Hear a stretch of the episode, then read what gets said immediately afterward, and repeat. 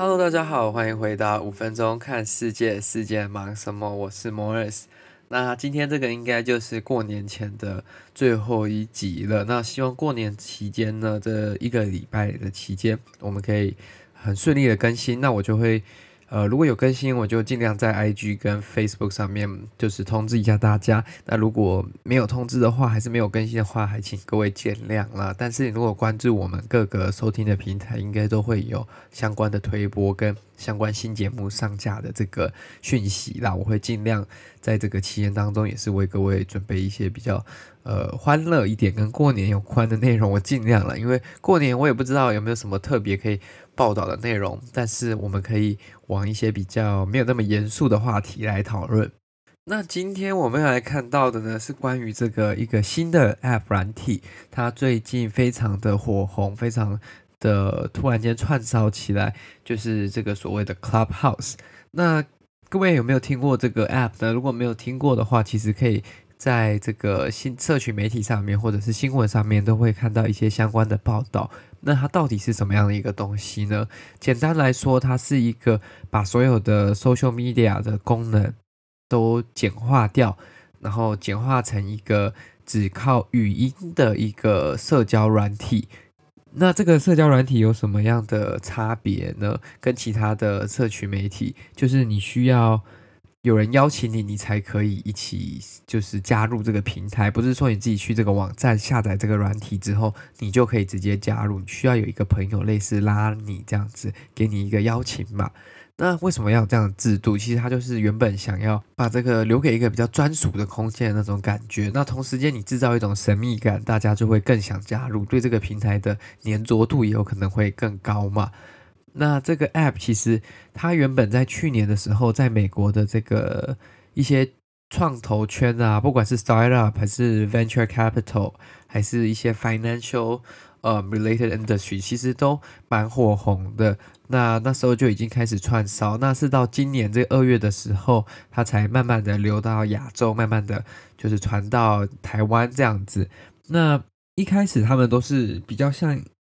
不要说专业啦，但是比较有主题性的这种讨论，并不用那么单纯的是聊天、社交等等的。那你可以把它想象成是那一种研讨会啊，还是其他的这种活动。那你基本上你有很多不同的房间，你可以去参加。那你可以进去只当听众的，你也可以举手，你也可以发言、问问题，还是跟大家聊天，这都是。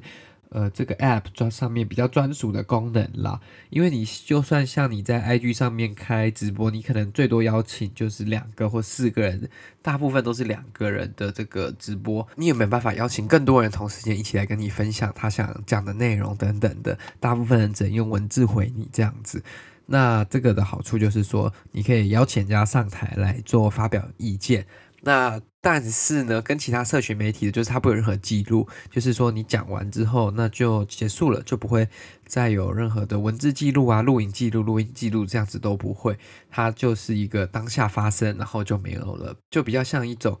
线上的模拟论坛的那一种概念，就是你今天真的有去参加，你才会听到你想要听到的东西。这个其实比较跟其他社群软体都比较。不一样嘛，因为你如果在 YouTube 上直播，你在 Facebook 上直播，你或者是各个地方就是使用这些社群媒体的话，基本上你不太会有这种呃没有记录的方式，基本上它都会有一定程式的记录嘛，就是像不是文字上的记录啊，不然就是视频上的记录。那这样子其实对整个平台相对来说，你不要说它比较。不完全是这样，就是你做过的事情就会留在上面。虽然这个也不是说它不会留在上面，但是呢，至至少至少其他的这个使用者不会用到啦。那他是怎么突然间爆红的呢？呃，有些人是说，他其实在去年的三月就推出了，那时候他就慢慢慢慢的去抓住这些戏骨 Silicon Valley 的一些特定人士跟特定的使用者，不管是在创业的人呢、啊，还是在这些 Silicon Valley 工作的人，或者是在这些投资的这些投资者都有可能。那后来呢，就到这个礼拜的时候。那个特斯拉的创办人伊隆·马斯克就是马斯克呢，跟这个 Robinhood 就是美国的一个算是股票投资的科技公司，他们一起开了一个这个对谈会，那他同时间把这个 Clubhouse 的东西一起。在 YouTube 上面直播，那直播之后就会发现，哇，居然可以跟 Elon Musk 在同一个房间，然后你可以举手问问题，然后你也可以发表你的意见等等的，那这个就非常的特殊嘛。那可是那个时候又没有很多人有账号，就是能邀请的人毕竟有限嘛。这时候呢，大家就会想要很热烈的去获得这个邀请码，那这个就导致这个 App 在很多全球不同的地方就窜红了啦。那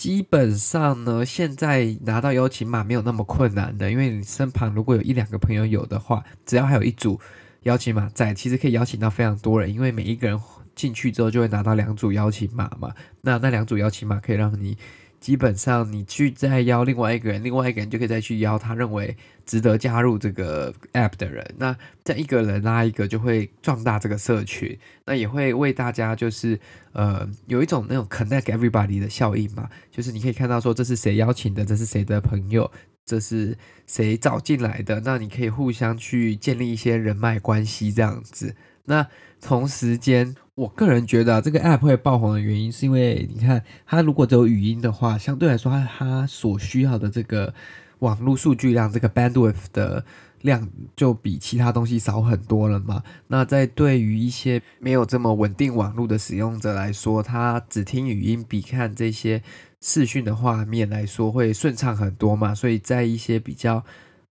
不要说落后，就是没有那么先进的地方，或者网络没有那么呃。好的地方，这会是非常大的一个诱因嘛。那他们也可以参与到对话，可以呃跟这些其他人有互动，但同时间他们不会累格，也不会就是一直断讯等等的。那另外一个呢，就是你有一定程度的隐私嘛，就是别人不会知道太多关于你的事情，你也不用发照片等等去吸引关注，都是靠这个声音。就是有点像是找一些越 simple 的东西，那吸引到的就是现代使用者，可能因为每天都被 information overload，就是资讯轰炸。那这个东西相对来说，它每次单次进来的资讯就是非常限定的，然后就是只有从你的耳朵，就是从 audio 的方式去听到。那这个我对。